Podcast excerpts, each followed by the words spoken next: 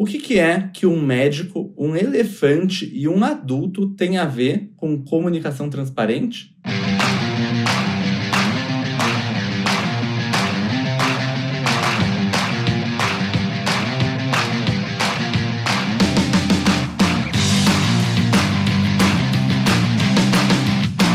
Meu nome é Joseph Rubin, eu sou um dos fundadores da Conquer e você está na minha aula de como ter conversas difíceis. Ou se você preferir, como eu prefiro, aula de sinceridade. Deixa eu começar te fazendo algumas perguntas. Quando alguém te fala, precisamos conversar, você fica nervoso ou nervosa? Alguma vez você já deixou de ter uma conversa difícil com medo de como a outra pessoa iria reagir? Você tem alguma dificuldade em dizer não?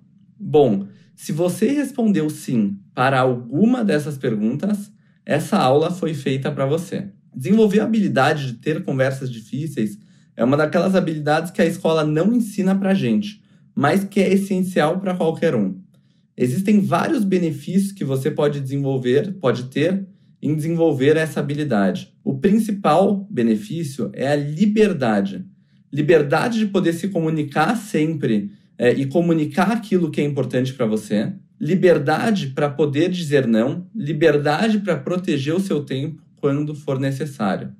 Ao mesmo tempo, com essa habilidade, você vai conseguir ter conversas difíceis e ainda assim fortalecer relações. A base de qualquer relação é a confiança.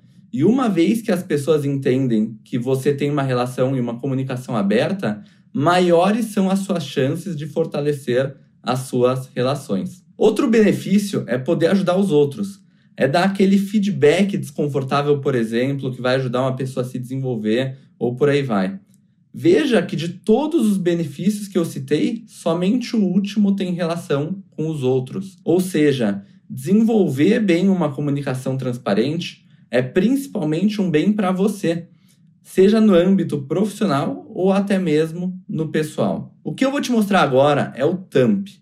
São quatro passos de como ter uma comunicação assertiva. Esses quatro passos eu mesmo que desenvolvi e acredito que eles podem te ajudar muito a ter essas conversas difíceis de forma transparente. Então vamos começar com o TAMP, com o primeiro que é a letra T. O T é o primeiro passo e ele trata de como iniciar a conversa. Ele significa tirar o elefante da sala. Tirar o elefante da sala é aquela expressão, um termo que também é usado é, para você fazer aquele bate-papo que não é tão confortável, mas para falar daquele assunto que precisa ser falado. Então você tira o elefante da sala. E a melhor forma de fazer isso é trazendo sinceridade sobre o momento com muita empatia. O que não deve ser feito é começar a conversa dando voltas, enrolando, ou sem deixar claro qual é o tema principal. Isso não te ajuda. Tire o elefante da sala com muita empatia. Mostre humildade e vulnerabilidade. Aqui entram frases como: Olha, confesso que não sei bem como ter essa conversa, mas ela é muito importante para mim por conta disso, disso e daquilo. Ou então, Fulano, durante a tua apresentação eu vi alguns erros, alguns erros que você cometeu. E se fosse o contrário, eu iria gostar de receber um feedback, então eu quero te trazer alguns pontos entre outros. São formas de começar a conversa com muita empatia, mas também muita verdade, trazendo o que eu falei sobre vulnerabilidade. Usar senso de humor, se fizer sentido, também pode ser uma boa, uma boa opção para você. Assim você começa tirando o elefante da sala com algo engraçado e já deixando o clima e o ambiente um pouco mais leve. O segundo passo, o A, se refere a adultos. Ele significa tratar o outro como adulto. Muitas vezes a gente fica inseguro para ter uma conversa difícil, imaginando que o outro lado não está pronto ou coisas como essa. Entender que é, ele será um adulto, saberá sim receber bem a mensagem, é essencial para que você tenha tranquilidade em passar toda a mensagem como ela deve ser. Esse passo serve, inclusive, com conversas com adolescentes. Trate como adultos na hora de ter conversas sérias. Se for preciso e se você tiver na dúvida, exponha isso e deixe claro que essa é uma conversa séria, sim, e é uma conversa de adulto para adulto. O M é uma referência a médicos e ele vem de uma experiência pessoal que eu tive. Na época, eu estava me preparando para uma conversa super difícil que eu ia ter com meu chefe, de um tema que era bem importante para mim e que trazia muita emoção. Conversando com um mentor, ele me deu a dica. Ele falou assim: Joseph, converse como se você estivesse falando com um médico.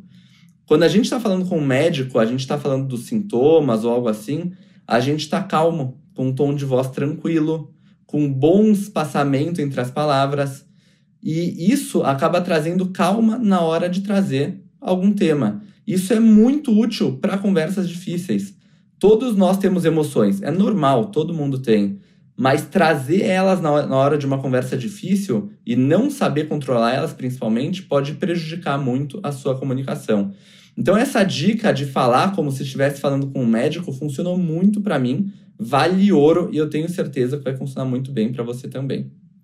Ela acaba trazendo muito mais clareza de comunicação e clareza de comunicação é o que você precisa para que a tua comunicação seja o mais assertiva possível. No quarto passo, o P tem relação com perguntas.